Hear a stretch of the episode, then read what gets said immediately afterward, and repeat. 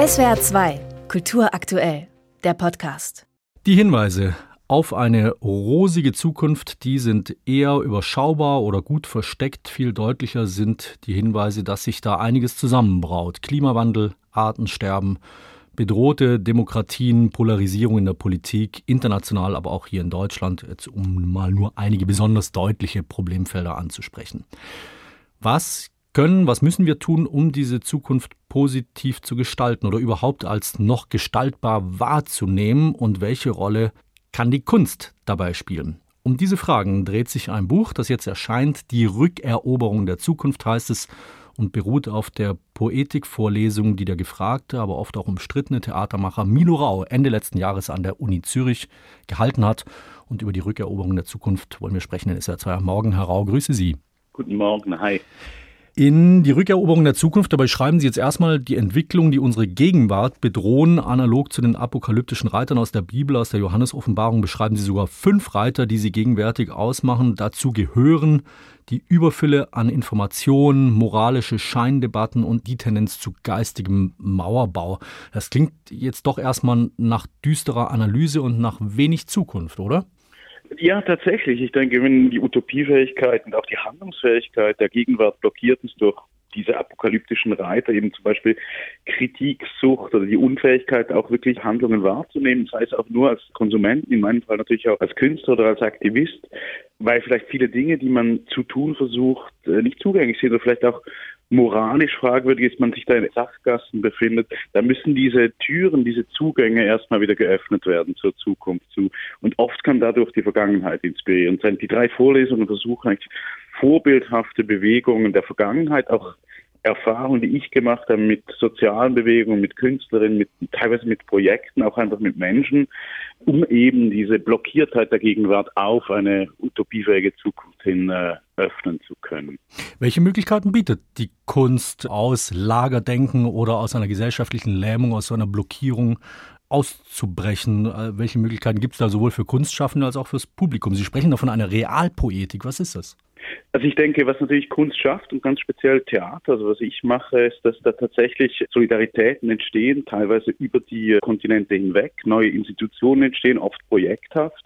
Zum Beispiel das letzte Projekt, das ich gemacht habe, Antigone im Amazonas, wo wir mit der Landlosenbewegung zusammengearbeitet haben und sich quasi Europa und Brasilien, die sich eigentlich in einem historischen, aber auch aktuellen Ausbeutungsverhältnis gegenüberstehen, plötzlich parallele Solidaritäten aufbauen. Man kann andere Produkte produzieren, andere Bilder produzieren.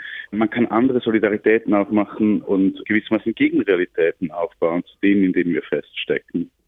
Im Kulturbetrieb äh, bewegt man sich ja trotzdem oft in, sagen wir es, sehr privilegierten Kreisen. Wie groß ist da die Gefahr, dass man jetzt mit einer, wie Sie es eben nennen, einer realen Poetik, mit Zukunftsvision oder Vision für die Gestaltung der Zukunft auch in Gedankengebäuden quasi im Status der Poetikvorlesung gefangen bleibt?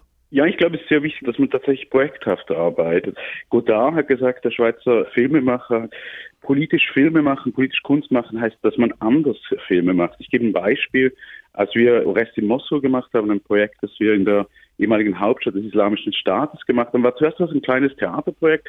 Das erschien uns völlig unvollständig und dann haben wir mit der UNESCO zusammen begonnen, Filmworkshops zu machen, fünf Jahre lang. Und die erste Filmklasse hat jetzt äh, ihre Zertifikate bekommen, ihre Filme werden in Europa gezeigt, haben plötzlich Menschen Zugang zur Filmdistribution, die überhaupt nicht vorgesehen waren. Die haben plötzlich die Möglichkeiten, auch an diesem Filmbusiness teilzunehmen. Also es geht nicht darum, dass wir quasi Filme machen, indem wir irgendetwas anklagen, sondern dass wir anderen Leuten die Möglichkeit geben, solche Filme zu machen. Ich denke, das ist etwas, was auch jenseits eines Projektendes dann bleibt.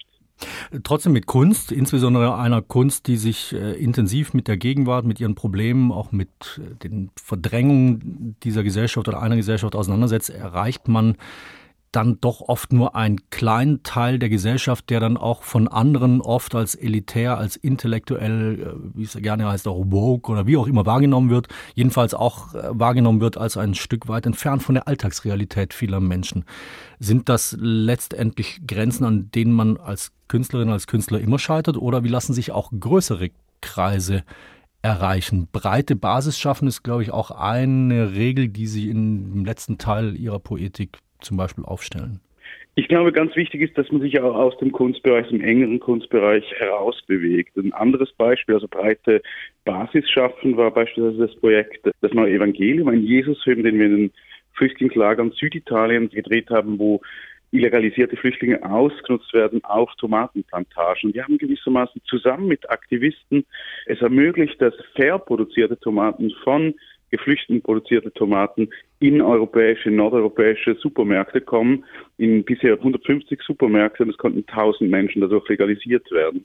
Und ich glaube, das ist ein sehr praktischer Vorgang, der natürlich auch den Konsumentinnen die Möglichkeit gibt, diese Produkte auch zu kaufen. Die gibt es ja sonst nicht in Regalen. Und das war im Grunde möglich, dank dieses Filmprojekts, dass dadurch ein, man könnte sagen, fast ein Propaganda oder ein mediales Instrument geworden ist, dafür Publicity zu machen. Ich glaube, ganz oft braucht man solche Parallelprojekte. Und die andere Sache ist natürlich, als Künstler muss man sich fragen, wie sehr steckt man selber in diesen Ausbeutungsverhältnissen? Es ist eigentlich das Projekt, das ich mache, nicht nur eine Fortsetzung, eine Kapitalisierung, nochmal in Bildern der gleichen Ausbeutung.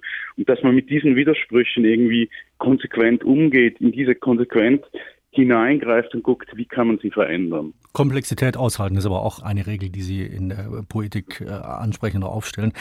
Zum Schluss noch, Sie haben gerade in Genf zum ersten Mal eine Oper inszeniert, La Clemenza di Tito von Mozart, eben kein neues Evangelium, sondern eine klassische Oper, mit der viele zunächst einmal einen klassischen musikalischen Genuss verbinden. Inwiefern kommt da Ihre Poetik zum Tragen? Auf verschiedenen Ebenen. Also zum einen habe ich tatsächlich in dieser Oper versucht zu untersuchen, was macht eigentlich diese Institution Oper, wenn da beispielsweise das reale Leid von Menschen darin vorkommt. Das ist eine Oper über eine Revolution, über das Leiden der Bevölkerung, über, über Macht im Grunde, die sich aber selber ästhetisiert und dadurch im Grunde ihr eigentliches Thema aus dem Blick gerät. Also wie geht man mit diesem Widerspruch um? Auf der anderen Seite ist für mich ein Medium wie die Oper das vielleicht konservativste Medium überhaupt in meinem Bereich. Das sind ja riesige Häuser mit unglaublicher Professionalität. Das sind hunderte von Menschen beteiligt. Wie kann man eigentlich diese Institution auch zukunftsfähig machen? Also was für Geschichten kann man daran erzählen? Was ist an Mozart noch aktuell oder muss man neue Opern schreiben? Und die nächste Oper, die wir machen, das ist eine kongolesische Schweizer Koproduktion und das ist tatsächlich eine kongolesische Wirtschaftsoper. Der Theatermacher Milo Rau in SWR 2 am Morgen. Die Rückeroberung der Zukunft heißt sein Essay, der jetzt erscheint, eine Buchausgabe von Milo Raus Zürcher Poetikvorlesung. Herr Rau, danke Ihnen sehr fürs Gespräch. Vielen Dank. SWR 2 Kultur aktuell. Überall, wo es Podcasts gibt.